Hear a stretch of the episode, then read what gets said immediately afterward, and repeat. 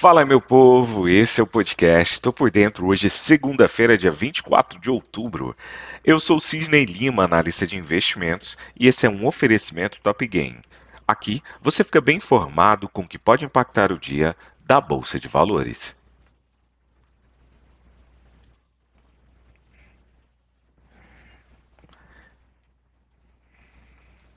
E por mais um novo dia, o Ibovespa fechou em forte alta nesta sexta-feira, flertando com 120 mil pontos, apoiado pelo mercado norte-americano, com Petrobras renovando máximas históricas na esteira do avanço do petróleo e expectativas eleitorais.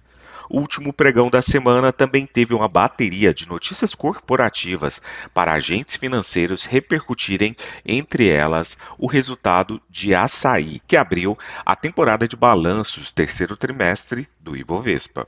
O índice de referência do mercado de ações brasileiro, o Ibovespa, subiu 2,35%, fechando o dia a 119.928 pontos em uma sessão também marcada pelo vencimento de contratos de opções sobre ações. Na semana, o Ibovespa subiu 7,01%, melhor desempenho semanal desde novembro de 2020. Percebe-se que o alívio das pressões externas e acirramento da disputa eleitoral favorecem setores importantes da bolsa, o que permitiu que o Ibovespa encerrasse a semana com forte valorização. O mercado ficou atento ao desempenho da Petrobras por perspectivas relacionadas ao preço do petróleo, mas também expectativas de reeleição do atual governo, que poderia, de acordo com alguns analistas, significar a manutenção da política de preços e modelo de gestão que impulsionaram os resultados da empresa nos últimos anos.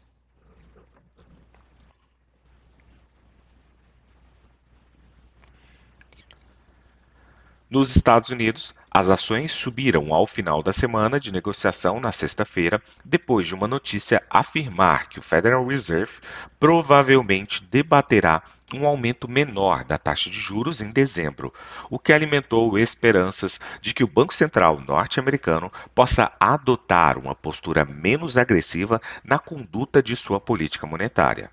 O presidente do Fed de São Francisco disse que é hora de começar a falar sobre desacelerar o ritmo dos ajustes dos custos de empréstimos e, ao fazê-lo, evitar levar a economia dos Estados Unidos para uma desaceleração não forçada ao subir a taxa de juros muito acentuadamente. Além disso, o presidente do Fed de Chicago reiterou sua posição de que o Banco Central deve colocar a taxa básica um pouco acima de 4,5% no início do próximo ano e depois mantê-la lá. Analistas esperam que o Fed suba os juros em 0,75 ponto percentual uma quarta vez consecutiva na reunião de novembro.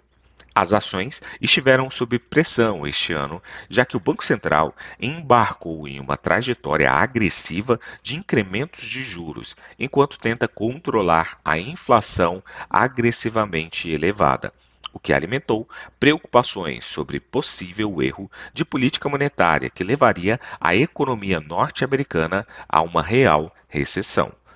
O índice S&P 500 por lá fechou em uma alta de 2,37%, o índice Dow Jones com uma alta de 2,47% e Nasdaq, bolsa da tecnologia, com uma alta de 2,31%.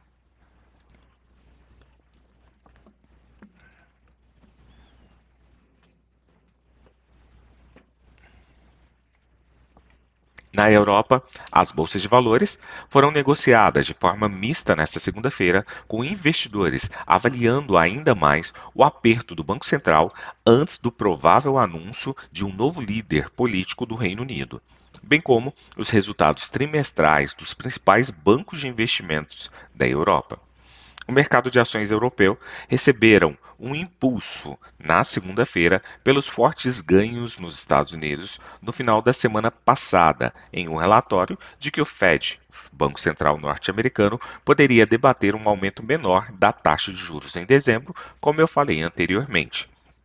Dito isso, espera-se que o Banco Central Europeu aperte agressivamente a política monetária com uma segunda alta de 75 pontos base, parecendo um acordo fechado na quinta-feira com a inflação da zona do euro em quase 10%, bem acima da meta de 2% do Banco Central.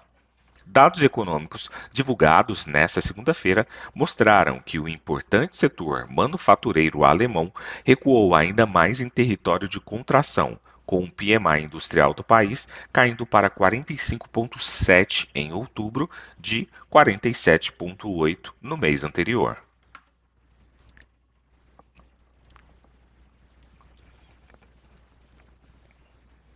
Na Ásia, as ações do Japão subiram após o fechamento de segunda-feira, com ganhos nos setores de instrumentos de precisão, mineração, elétrico e máquinas. No encerramento em Tóquio, o Nikkei 225 fechou em uma alta de 0,31%. A volatilidade do Nikkei, que mede a volatilidade implícita das opções do Nikkei 225, acabou subindo 0,29%.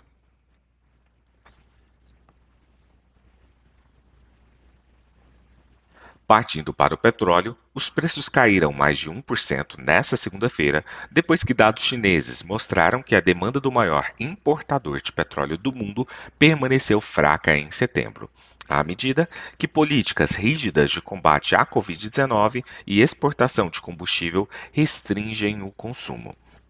Os contratos futuros do petróleo Brent para liquidação em dezembro caíram 1 dólar, ou 1,1%, para 92,50 o barril, depois de subir 2% na semana passada. Embora maiores do que em agosto, as importações de petróleo da China em setembro, de 9,79 milhões de barris por dia, ficaram 2% abaixo do ano anterior de acordo com alguns dados alfandegários divulgados nesta segunda-feira, com refinarias independentes reduzindo a produção em meio a margens pequenas e demanda fraca.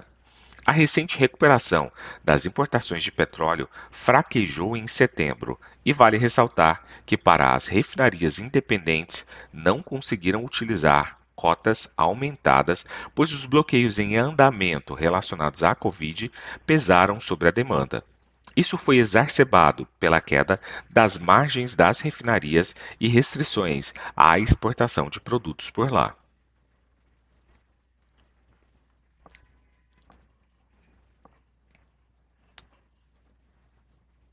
Na agenda econômica de hoje, tivemos na zona do euro divulgação de dados relacionados ao PMI. Às 8 horas e 30 minutos, previsto divulgação do boletim Focus às 10 horas e 45 minutos, divulgação de PMI lá nos Estados Unidos.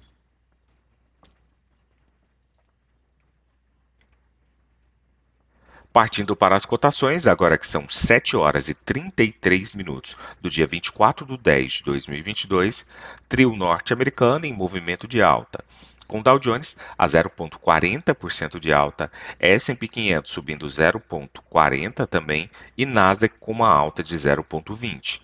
A Alemanha sobe 1,43% e puxa todos seus pares, a Europa fortemente para o terreno positivo. O índice VIX, principal sinalizador de medo do mercado norte-americano, cai agora 1,19%. Partindo para o petróleo, WTI cai 1,01% e o petróleo Brent com uma queda de 0,79%. Do outro lado do mundo, cotação do minério de ferro, que por sua vez cai 0,15. Vou ficando por aqui. Não esqueça de nos seguir nas redes sociais da Top Game. Valeu, tchau, fui!